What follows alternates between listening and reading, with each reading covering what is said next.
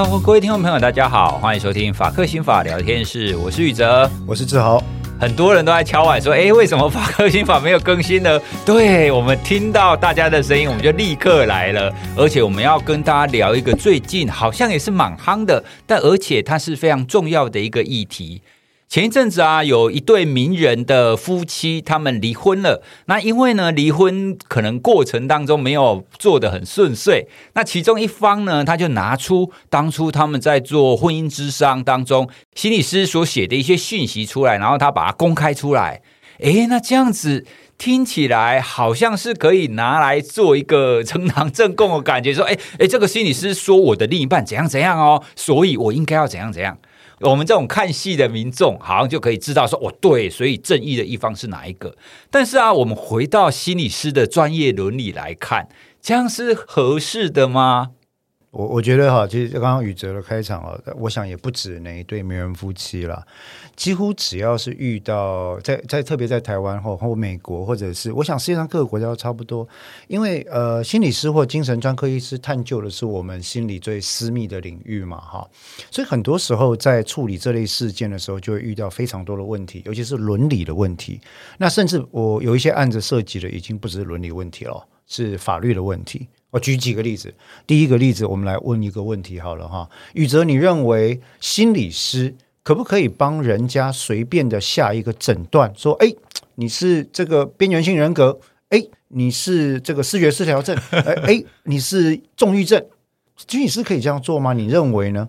我觉得专业者或多或少，他会在自己心里就会下一个那种偷偷的脑内的诊断，或者是脑内的标签。但是，我觉得身为一个专业工作者，他绝对不可以让这个心理的这种想法给暴露出来，甚至对大众公开。对，那基本上来讲，这个东西我们等一下就可以再更深入去讨论了哈。这是第一个问题啊。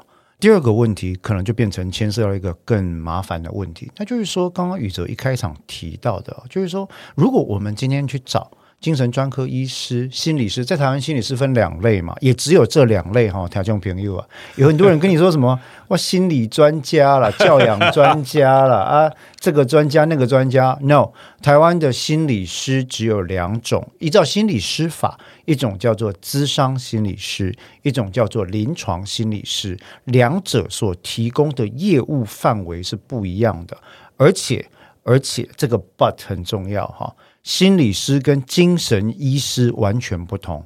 精神专科医师是医师，是认证合格、通过国家考试的医师，他可以依照医师法执行医疗业务。什么叫医疗业务呢？包括诊查、诊断、处方、治疗。诶，不具备医师资格的人，原则上来讲，他就没有办法进行所谓的诊查跟诊断了。所谓诊查，就是去看诊。然后视察去判断这个病症嘛。所谓诊断，就是经过诊查之后，依照他的特别知识经验跟科学证据，下一个医学上的判断。哦，那这个都是医师法里面明文给这个医师的一个权限哦。那所以说这样讲起来，另外一个有趣的问题就变成说，哎。那我们常常看到这些呃，可能是心理师啊，在在进行诊断的过程里面呢，他就会给人家贴上一个标签，说哦，我觉得宇哲可能是有 B 群人格哦，哦啊，你要小心哦，哈、哦。除了这一点之外，另外更严重的问题是，假设在进行像是伴侣智商的状况的时候，那这个心理师能不能抓好伦理界限？什么叫伦理界限呢？我举个例子，我来请教一下宇哲哈。假设呢，这个宇哲跟他太太来找我咨商，我是咨商心理师，对不对？那进行所谓的 couple therapy therapy 啊，伴侣咨商。那我可不可以在我跟宇哲谈完话之后，拿着我对宇哲私下的印象，跟我心里的标签的想法，来跟宇哲的太太说：“哎，大嫂，我跟你讲啊，你要小心哦。我觉得宇哲有反社会人格。”他搞不好就是美剧里面演的那种连续杀人犯，他很会 gaslighting，他他很会操纵你的情绪哈，然后他可能具有这个边缘型或自恋型的人格倾向哦哦，所以你要小心。心理师可以这样做吗？不行吧？可是对，如果假设。比如说，假设我真的有，那对我老婆这样子是不是可以有保护的作用？OK，这就遇到下一个问题了。心理师不守业务机密的界限在哪里？什么情况底下，如果具有真实的证据或具体的危险，心理师可以把资讯揭露给第三人知道？这就涉及了我们在。诶，一个非常有名心理学的一个案例哦，也是法律司法心理学的案例，我们叫做塔拉索夫原则哦，塔拉索夫原则。那所以我想，我们我们今天坦白讲啦，呃，我想听众都知道，我跟宇哲基本上一向是不喜欢蹭这种新闻的热度了哈，所以我们不想去讨论事件本身。那但是呢，我认为这件事情已经到了一个匪夷所思，或者我觉得完全走中的讨论了，就是说。跟我们日后会讨论的一部戏有关，已经在进行全民公审，叫《地狱公使》了哈。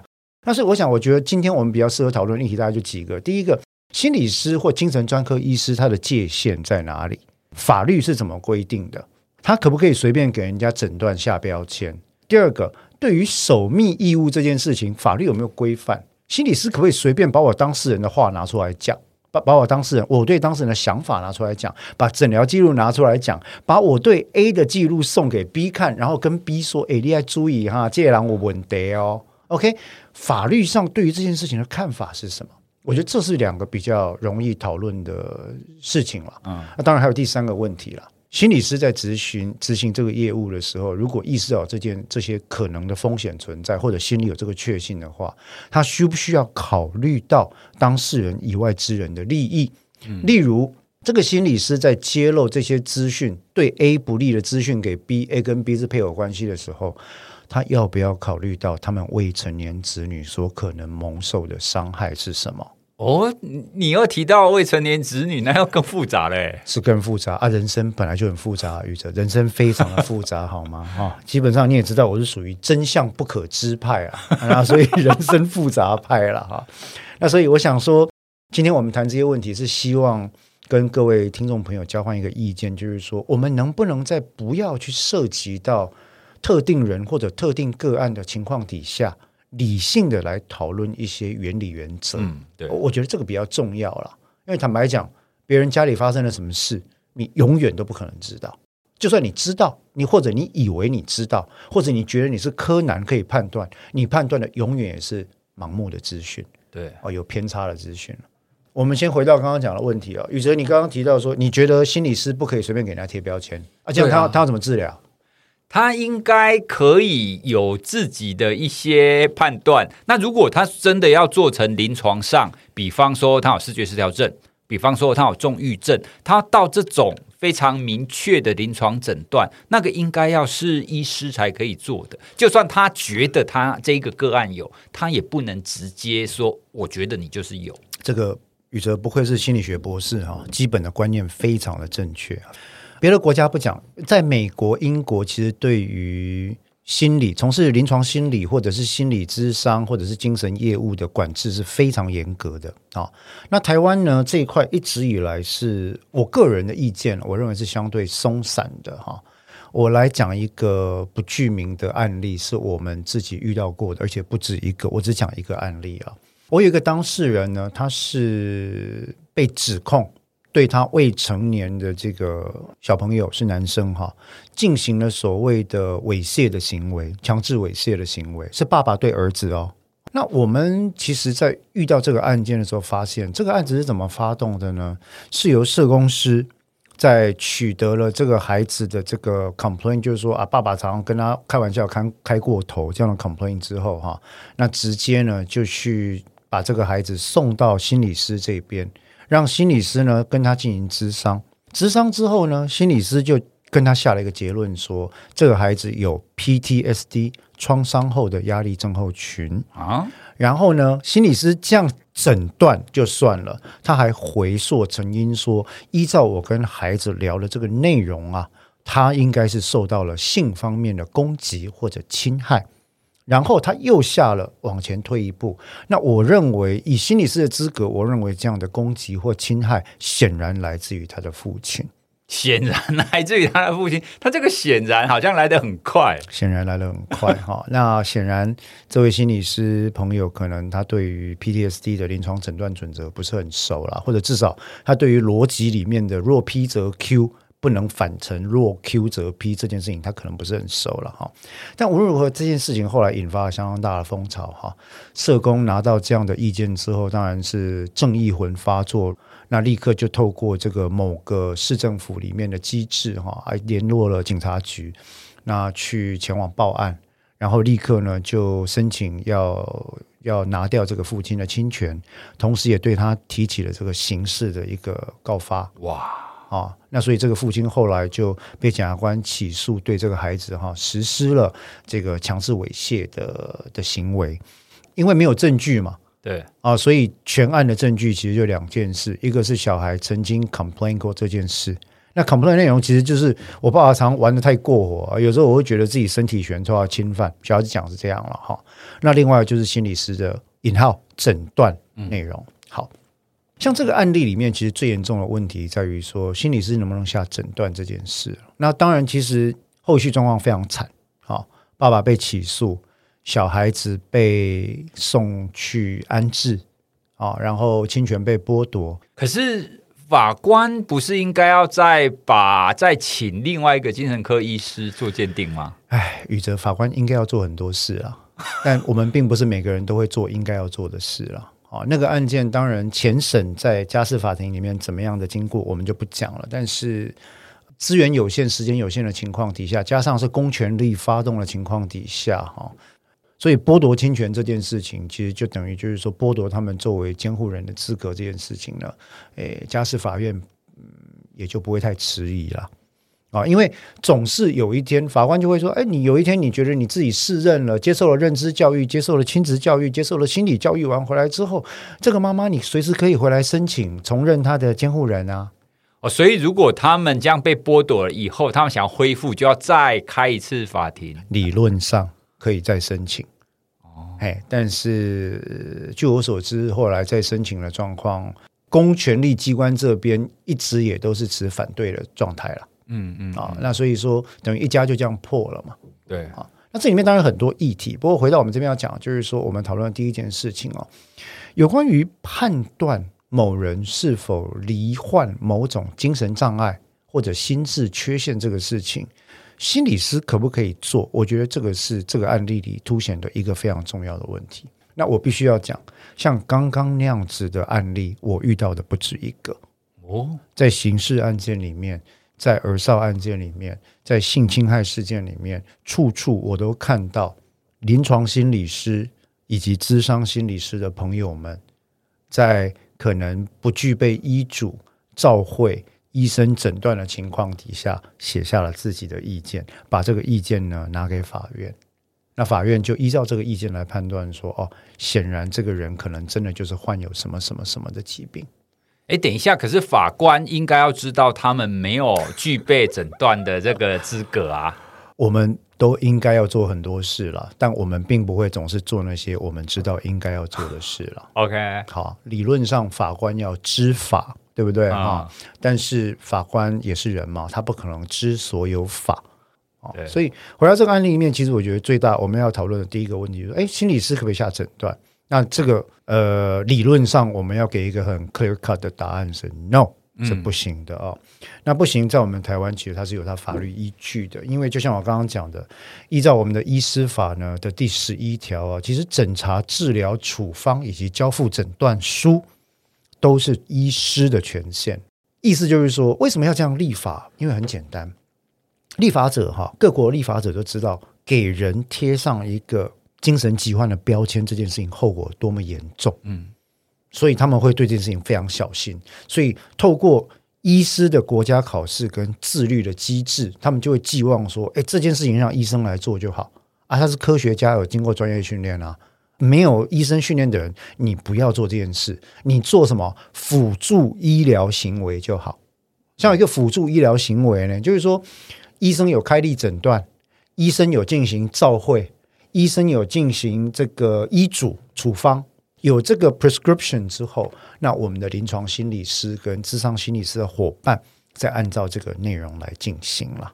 嗯，一般我们讲在精神专业里面的合作关系会是这样，它是一个 team work。好，那当然我们也理解到，就是说很多东西它不一定就是病，它可能是介于疾病跟症状的现象学边缘，对不对？我举个例子，卡啾啾卡啾啾，刚起熊刚卡，你怎么跳到那边去了？对不起，因为我人就是很跳痛嘛，哈。脚痒痒，脚痒痒，是不是就灰指甲、香港脚呢？嗯、还不确定。对，谁来确定呢？我们我就讲个生活中的例子嘛。脚痒痒的时候，你第一时间会跑去看皮肤科吗？不会啊，不会嘛。啊，我们人为了生活的方便，第一时间就会觉得，哎，卡啾啾啾，能啥刚刚哈，不如我先去药房拿个。拿个药、呃，拿个药啊，拿个药膏擦擦嘛。所以进去一定问药师嘛。哎，药师，我我脚哈会痒痒的。哎呀，有没有起水泡啊？在什么部位啊？怎么样？怎么样啊？哈，好。然后他就说啊，这款这款这德国进口哎，特别好用之类的。好像这样的这状况在日常生活中比比皆是。但是呢，药师当然也不能下诊断，对不对？但是他可能就是依照你来的需求，给你推荐了他认为你可能需要的东西。啊，这这条线是要很小心的嘛，哈。对，同样的道理应用到精神疾患相关领域里面，有很多时候我们会在遇到一些症状或者现象的时候，认为我们需要帮助。那么早期去进行这个需要帮助的寻求协助的咨商，不管去找临床心理师或者去找咨商心理师，都是很好的，这绝对没有什么不对。前提是咨商心理师跟临床心理师需要谨守分际。如果当他发现，这在我们心理司法也有规定，当心理师在执行业务的过程，发现前来咨询或者寻求协助的当事人疑似有具体的精神障碍或心智缺陷的时候，他需要怎么样转诊？嗯，请他转诊去找医生。为什么？因为我不是医生，我不能下诊疗、处方、医嘱的判断。哎，你去诊断之后，你再回来找我。但坦白讲，这样的互动关系对于心理师来说，会觉得说，那你太麻烦了。我也是读过心理学的人啊，啊可是我必须说，国家设立国家考试，取得专科的医师或者特别像这种律师的特种行业的职业资格哈，不是特种行业啊，抱歉，特种业务了哈，独占型的业务的职业资格哈，是有它的道理的。为什么？因为我们都是第一线在 serve people 的这种业务，当事人的秘密、当事人的身心、当事人的健康、当事人的生命、自由，甚至财产。关系非常重大，但你讲的应该是比较偏向于那一些精神方面的疾病，比如说视觉失调症、anxiety、depression 这一种。好，那我这边再再解释一下，我们在台湾心理司法，其实我想。大家闲闲没事不会说，哎，我今天吃个星巴克，顺便配心理师法看一下好了哈。那，我就来解释一下，在台湾要合法的执行心理精神健康相关业务哈，除了精神专科医师都可以做之外，旗下有两种主要的辅助呃精神相关医疗或心理行为的这个辅助人，第一个是临床心理师，第二个是智商心理师。两者最大的区别，各位不用去看什么心理师法第十三条、十四条了。你跨可能我要跨回回哈，我来跟你解释一下，临床心理师跟智商心理师最大的区别在于 psychosis 这一块能不能碰。嗯、所谓的 psychosis 就是我们一般中文会白话翻成叫做呃精神病性症状或者精神病。嗯，哦，这个精神病指的是什么呢？他的现实认知功能跟适应性已经因为他的状况受到了出现扭曲或偏差的情况。刚刚宇哲提到的视觉失调症，嗯，啊，或者是妄想症，这些东西都是属于典型 psychosis 的范围，就是精神病的范围。那这些涉及脑部生理性、器质性或精神病的相关的领域呢，基本上。就只有临床心理师可以做，可以依照医生的照会跟医嘱来做啊。相反的呢，如果是这一块以外的话，像传统我们看到最多跟身心压力调试、转化跟防卫机转有关的，我们叫 neurosis，旧称啦，嗯，医诈姐的名啊，叫做 neurosis，我们通常会把它白话翻成官能症。我也要强调一下，这个已经是过时的区分方式了 哈。只是因为我们心理师呃心理师法这样用，那我就姑姑妄就这样讲哈。那这种官能症的部分，其实就是智商或临床心理师都可以碰的范围。嗯，但是但是虽然可以碰呢，你如果怀疑说他真的有这方面的疾患存在的，例如说有人来找你谈谈一谈之后，作为智商心理师，你怀疑说，哎，当事人的症状哈，好像已经符合了 DSM Five 里面对于 MDD 重郁症的这个准则，我要立刻有一个义务跟他讲说，不好意思，我我觉得哈，你可能有一些症状相符，但是我不确定哦。因为我们都知道 self-fulfilling prophecy 嘛，当你告诉他他是忧郁症的时候，他会真的认为自己有忧郁症，因为你是权威，对不对？嗯、所以你要小心说，你要跟他讲说，哎，我不确定，但我认为有些症状，嗯，我有点 concern。为了你的福祉，也为了我们继续续行心理咨商哈，你能得到比较好的帮助，你要，要先去看身心科医师，让他帮你确诊，确诊之后呢，再回来，我再依照他的诊断跟照会，我们来进行治疗，这样比较明确。我们一起来做一个治疗计划，这个是合理合法的做法。所以原则上，比方说一刚开始这一个人来找这个智商心理师或临床心理师的时候，嗯、他可能是因为忧郁症状的关系，嗯、但是因为不断的治疗过程当中发现，哎，他忧郁症状太严重了，已经有可能达到临床上 M MDD 就是重郁的范围，嗯、所以理论上不管是哪一个心理师，他应该都要请他。要 refer 对去找医生。OK，理论上要这样做。可是现实上有可能出现另外一个议题啊啊！我就是不想要去找医生，我就是不想要留下记录，我才会自费来看你啊。正确，确实这是一个非常非常灰色的地带哈。因为目前我觉得台湾的台湾一直在讲社会安全网这件事情，但我要讲一件很好笑的事情，是说哈，如果在实际上你帮一个人看身心科，会让他以后的无法，例如说投保啊，无法好好的工作。怕被人家贴上标签的时候，那是不是整个精神卫生、心理卫生政策、社区的心理卫生政策要全面检讨了？包括保险法则要检讨这一块啊，是不是？你在没有检讨这一块的情况底下，垮垮而谈什么什么精神精神卫生网、社呃社会安全网，这个我认为是假的啦，因为你大致上就是没办法破除全台湾的人认为说，哎呦，你有什么人格偏差，你的笑哎，嗯、这种印象。对啊，我们在最近的名人事件还看得还不够吗？拼命贴标签呢、啊？所以第一个问题的小结，其实我想回来谈就很直白了。心理师如果他心里对于前来咨商的当事人有关切他的利益，因此给他一个 advice 说，嗯，志豪，我觉得你的症状可能，我怀疑可能有某些，嗯，需要再进一步追踪的东西。那我现在不告诉你症状是什么。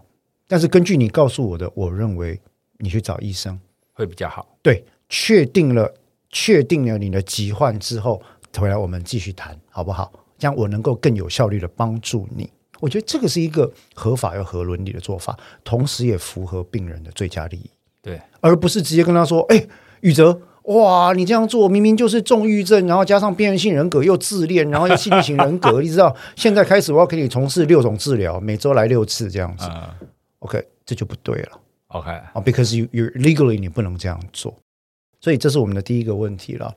讲到这个社会事件，我们都不去想哪些事件啊，因为这些家事事件，坦白讲，我觉得没没有成为社会事件的资格了哈。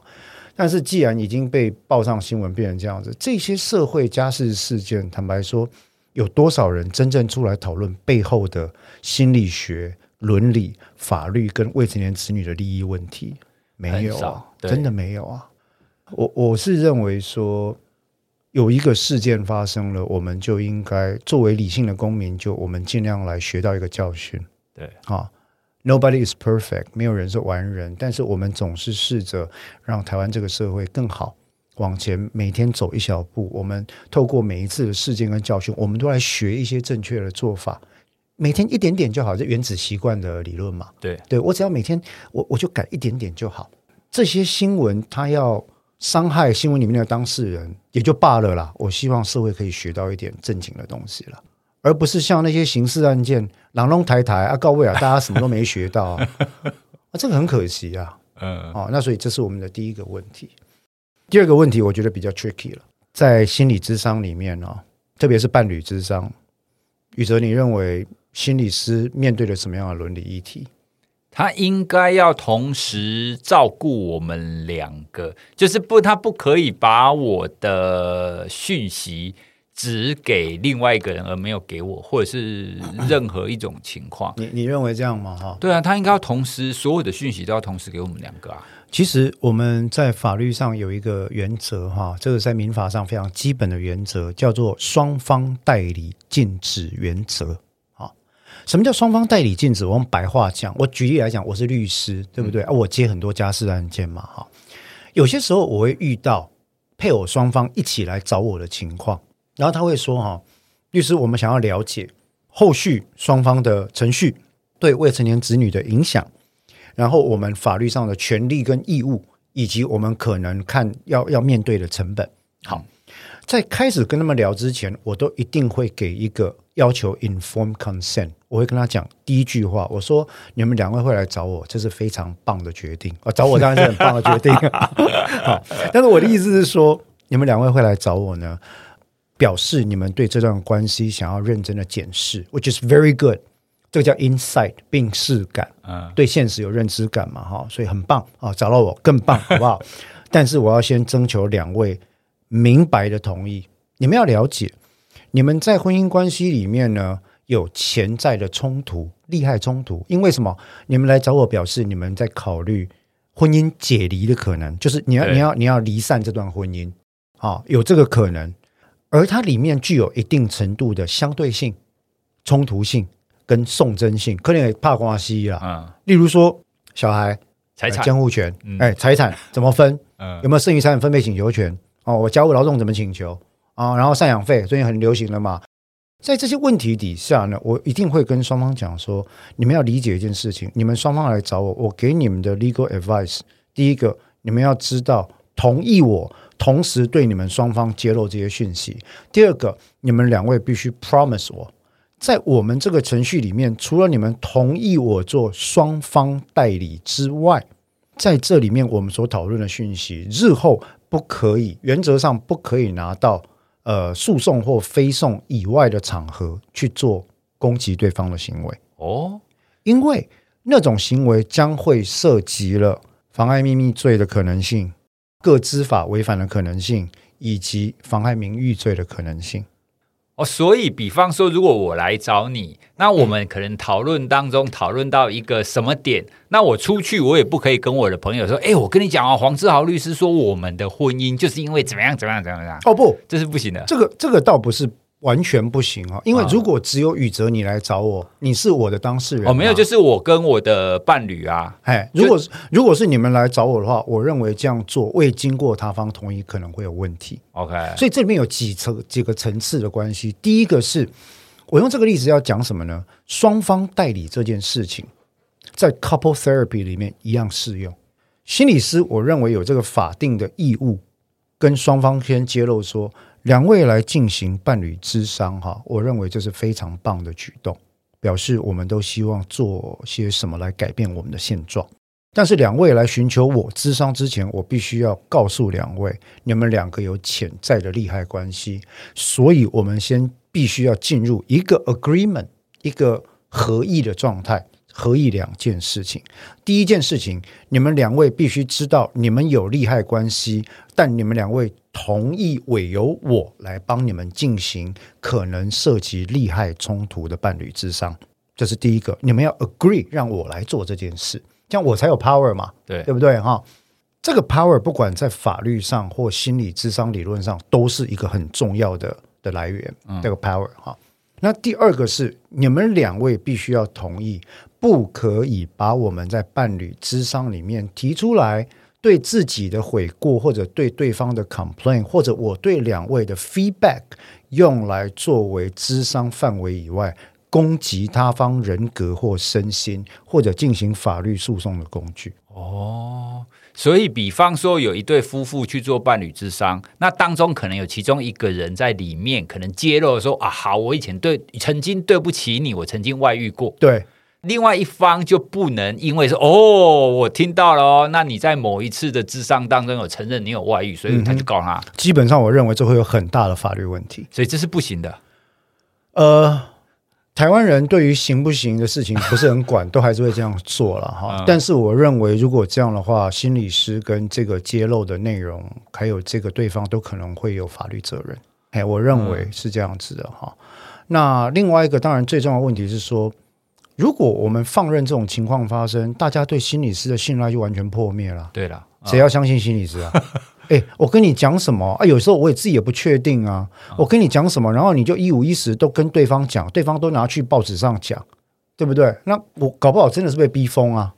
而且对方讲了就算，对方搞不好还开地图炮啊，就是你知道无差别攻击啊。嗯啊，那所以在这件事情里面，我们要讨论就是说，婚姻家庭事件本质其实非常的复杂。古代有一句话叫“法不入家门”哈，一在常常被早期做家事法的前辈拿来作为挡箭牌啦。就是法官只要不想审，就跟你讲；或者律师不想办，就跟你说啊，“法不入家门”啊，这话我不要抖了哈。事实上，这个观念到现在已经不适用了。但是早期这句话其实有一个精神哈，我认为我们应该要审慎的考虑，是要去别人的家门里面。探知到涉及情绪跟各种天赋或者连结关系的情感的纠葛，还要把事实跟证据厘清开来，这是多么艰难、几乎不可能的一件事。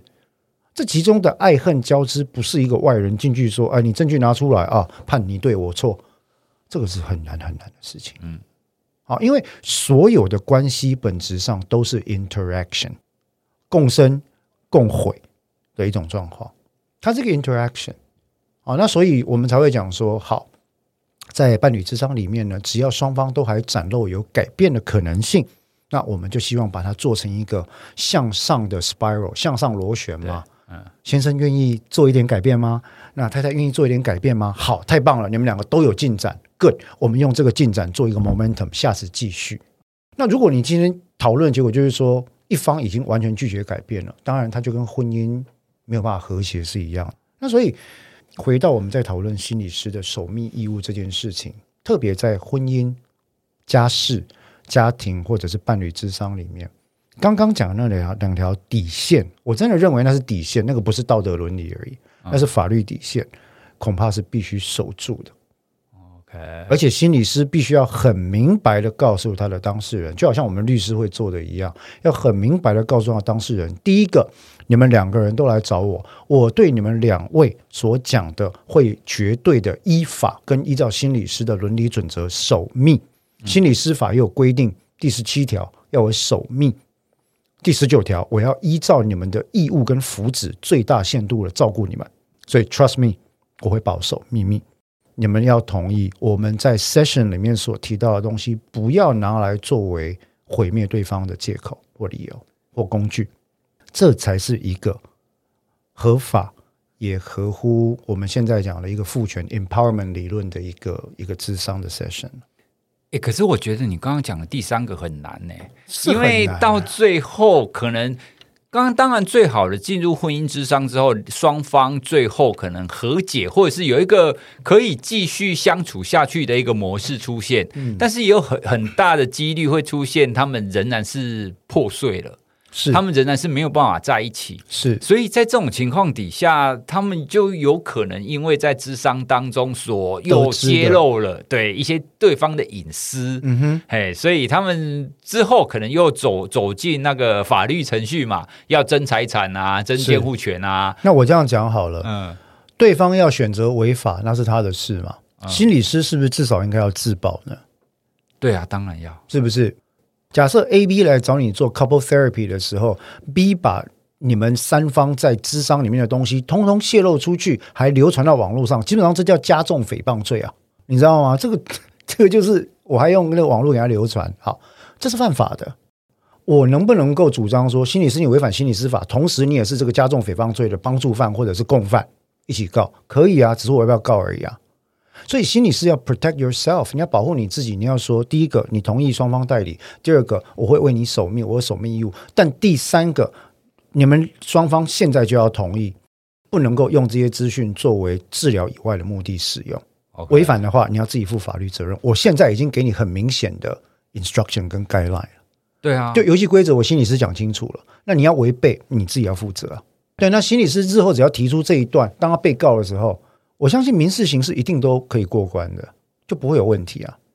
哎，那如果比方说在延延续我们刚刚讲的，今天这一对夫妻或者是这一对伴侣，他们进入婚姻之章以后，可是终究他们要告上法庭。那他在法庭上，他为了要争财产或争监护权，他可以提出说：“哦，我们曾经在智商当中有发现，他可能有某某现象不利于养育小孩。”那请法官或者是请庭上那传心理师来做专家证人。嗯，这样是可以的吗？我认为这个情况就非常的微妙了哦。基本上来讲，如果是这样的状况的话，申请法院进行鉴定，以呃中立公正的第三人的精神或心理专家的身份来进行鉴定，会比起找跟其中的一方或双方有诊疗关系的心理师来作证来得好。哦，啊，那当然第一个。在这个里面，我认为心理师他某程度是可以拒绝的啊，他可以不要作证。诶，法律上了哈，啊、应该是了哈。呃，不管民法、刑法或任何情况，不问任何人在他人之案件均有为证人之义务了。理论上不到是可以裁罚了哈，每回裁罚可能就三万块，所以就是要啊。哎，再不行的话都可以拘了哈。但是我讲的是法律上。哦，就好像法律上有一个东西叫无罪推定，但实际上从来没有是一样的。实际上，绝大多数的法庭，特别是民事或家事庭，在某一方要求传证人到庭的时候，都会请该方自己举证。你要提这个证人，请先说明他跟你事项的关系、逻辑关系跟事实关系，要证明什么，以及你自己叫他来。OK，那这个时候我心理师就可以严正的拒绝说：“哎，不行，先前我们在 couple therapy 已经做过明显的三方同意了，不能够把我们在里面做的 assessment 拿来作为一个攻防的用法。”这时候的拒绝是我认为是合情合理也合法的。啊，那在这样情况底下，法官绝对不会强迫这个心理师到庭。当然，更好的方式就会是，如果真的对于说他方配偶的行为，对于日后孩子的呃未成年子女的最佳利益有疑虑的时候，你该做的是申请一个中立的鉴定人啊，就是说，你跟法院讲说，那我要申请鉴定人来鉴定对方过去的这个状况，然后我要调对方的暴力暴力史、前科记录等等，这个都是调得到，法院调得到的，法院也会愿意为了未成年子女的最佳利益。可是你说动不动就要把心理师或精神医师跟你们做诊疗的这个私人记录或者是业务记录哈拿出来，然后在不确定的情况底下造成法官的这种印象，这就不是一个很好的做法。心理师我认为是可以拒绝的，所以心理师他可以拒绝亲自出庭作证。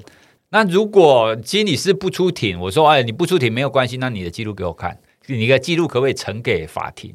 这就要看心理师本人。那我通常会 advise 心理师不要这样做。为什么呢？这个东西我们叫做所谓的传闻证据了啊。哦，传闻证据当然在台湾的民法没有这个限制，在刑法、刑事诉讼法才有。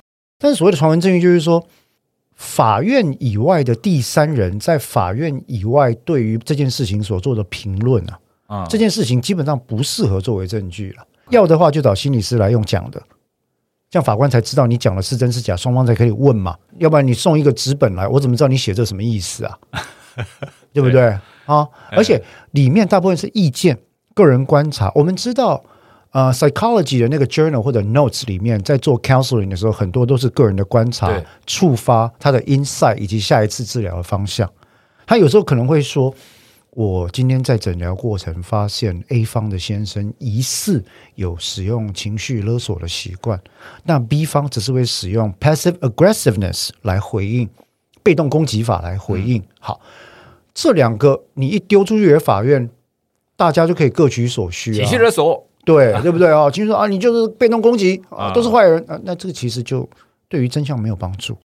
所以我认为，在这种情况底下，心理师如果真的要提供证据，还不如亲自出庭讲的比较实在。但是我认为其实没有必要，对，因为你跟双方都有利害关系，那你也有守密义务，你完全可以主张我不要出庭，这个是没有问题的，交给第三方来鉴定比较实在。所以这是第二个事情，我们今天讨论到心理师的守密义务的范围。对，好，那接下来第三个问题更复杂，如果我在智商里面。或者是临床心理治疗里面得知，跟我咨商的当事人即将对他方做出呃，我们咨商以外的第三人，这个叫他方了哈，啊、做出极为不利的举动。我举两个例子，例子 A，呃，我是心理师哈，那呃有一个有一个人来找我咨商，那咨商的过程呢，他就揭露了他对第三人的恨。嗯，他认为第三人造成了他人生的失败、婚姻的失败，然后把他整个人格弄得乱七八糟等等，然后他决定要想办法尽其所能去报复，要弄他，弄他哈。在这种情况底下，心理师需不需要弄他的方法？其实很明显，你知道是违法的。对，好，这种情况底下，心理师有没有通报义务，以及保护第三人生命、身体、名誉、财产、健康、安全的义务？这是第一个问题。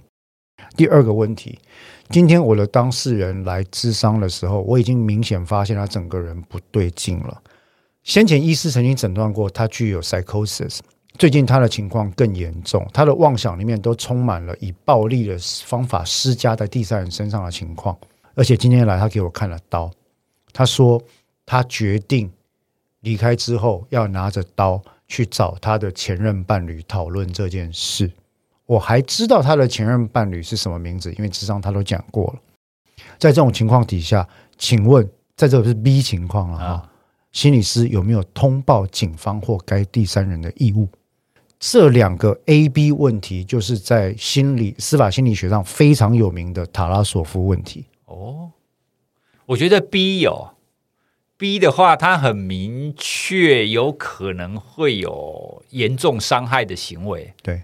但是 A，因为他说他要弄他，或者是要报复，但其实是非常多种，程度也不一，所以 A 可能就比较不到需要通报的程度。不愧是心理学博士嘛，对不对？你看，你你就用直觉回答，答案都是对的哈。那事实上，宇哲的答案确实是非常接近正确答案。在 B 这个状况啊，其实它跟美国加州一个很有名的案子有关，就是 Tarasoff 这个案子啊。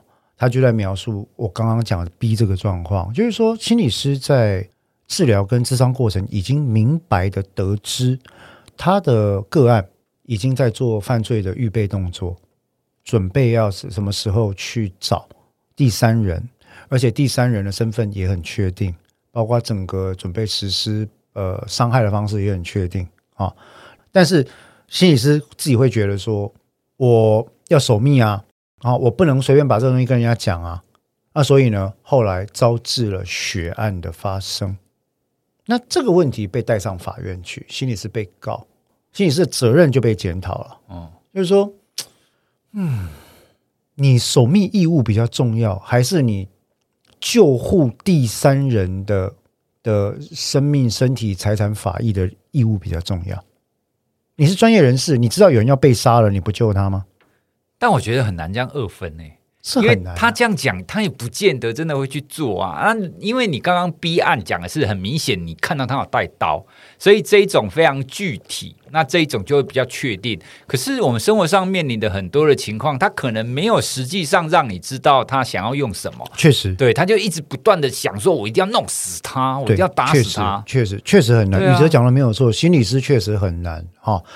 跟人打交道的行业没有一个是容易的了，对了，心理师是真的很难做，这个我完全理解。嗯、但在这种情况底下，最后呃，塔拉索夫一案，美国法院这边的判决是哦，其实，在这种明确可得而知，该第三人具有身体健康或生命的立即性危险，立即性、立即性的危险，相当具体的情况的时候，心理师会具有通报。或者是跟从事心理或精神业务的人会具有通报义务。OK，就是你你其实你已经透过别人所不可能得知的管道得知了这个危险重大风险的消息了嘛？那你至少要 do something，至少你要跟警察讲，你不跟对方讲，你至少跟警察讲啊，你要跟警察通报啊。那当然，心理师工会当时的美国的这个心理师的这个团体就会出来主张说：“哎，我一通报。”这不就破坏我们跟病患之间的信赖关系吗？啊、那那这个这个 rapport 这个 confidence 一旦破坏，谁会来找心理师？嗯、但是很抱歉，心理师这个例子并不是唯一的前例。律师在法律上如果明确得知当事人有犯罪计划的时候，我们一样有阻止的义务啊，对不对？所以你不能说我的信赖要高于法秩序，或者是第三人生命、身体健康、财产。财产不一定了哈，生命、身体健康的保护，这个恐怕是没有办法这样主张。那法院在早期也是采取这样的看法。那后来哈，其实一直法院的见解一直在移动移动，但是就会变成说，好，通报的案件、通报的类型、实施的步骤，然后。及时的风险要多及时，风险要大到什么程度我才要通报，就变成了各方还在争执不断的议题。对，所以非常难。但如果在台湾有没有讨论过这样的案例？没有嘛？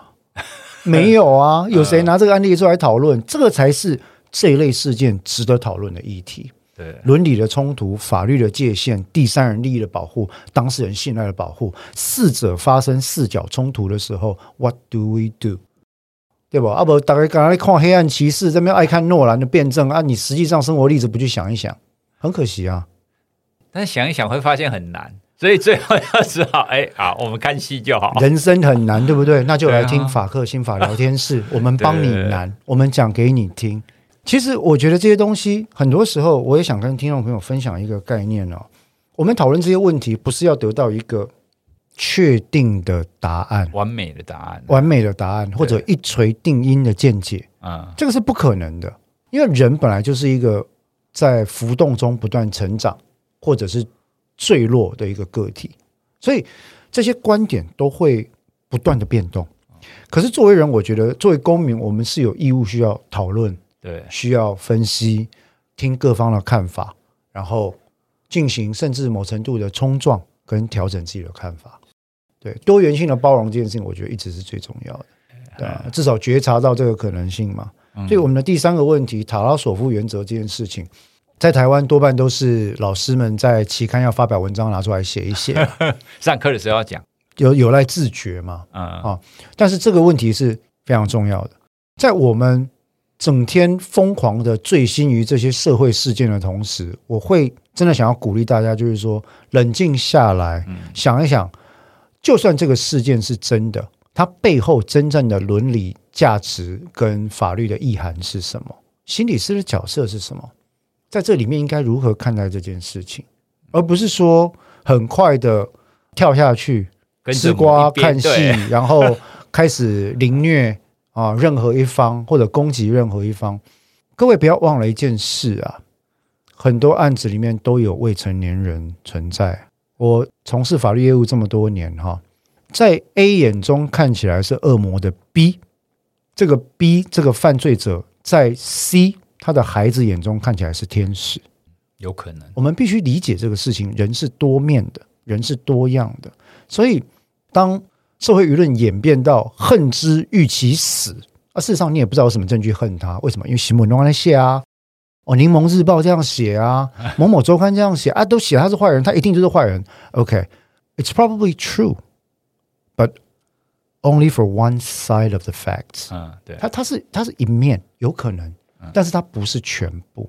那你们大家这样做，其实到最后就是逼死小孩嘛。台湾老是有人跟我讲，是《儿童权利公约》的这个施行国，我们未来主人公到现在。罚抄、罚写、罚站还是很多，然后在凌虐这些犯罪人、犯罪人或被害人的子女，或者新闻事件人的未成年子女的时候，也没有人停下来想一下。所以我有时候会很有感慨，就是说，台湾如果不是公民训练不够，就是真的，我觉得这个伪善 （hypocrisy） 的程度有点高。为什么每个人都会觉得自己是道德完人？这件事情我其实不太理解，I don't understand。那至少从科学上来讲，真相。在外人眼中属于不可知的状况，这件事情，我想可以引领我们做更多法律跟伦理上的讨论。好，我们今天呢，本来想要借由一个我们很常看到的一个名人家事案件，来大来跟大家聊一下关于里面你参与婚姻之商那相关的这些心理师伦理议题，还有你心理师可不可以对你的个案做这样子的诊断或者是标签？今天讲的内容很拗口，对，那我们整个这样讲起来也是一大堆啦。不不过不管怎么样，我们也不是要给各位说什么绝对的答案，没有，那至少我们可以。以透过这样子的一个事件，我们来做一个更进一步的思考。对，就像志豪一直在讲的，我们有没有可能透过这样子的一次机会，让我们的思考更深一层？对，那我们的行为可以更深一层，更好一点。有觉察嘛？对啊，啊，每天改变一点嘛。那听众朋友，如果你对我们这一集聊的东西有什么想法，想要回馈的，都欢迎你在 IG、脸书或者是留言给我们。那我们也会把各位的留言跟你的讯息转交给黄律师。好，那我们今天就聊到这里了，谢谢大家，感谢各位，拜拜。拜拜。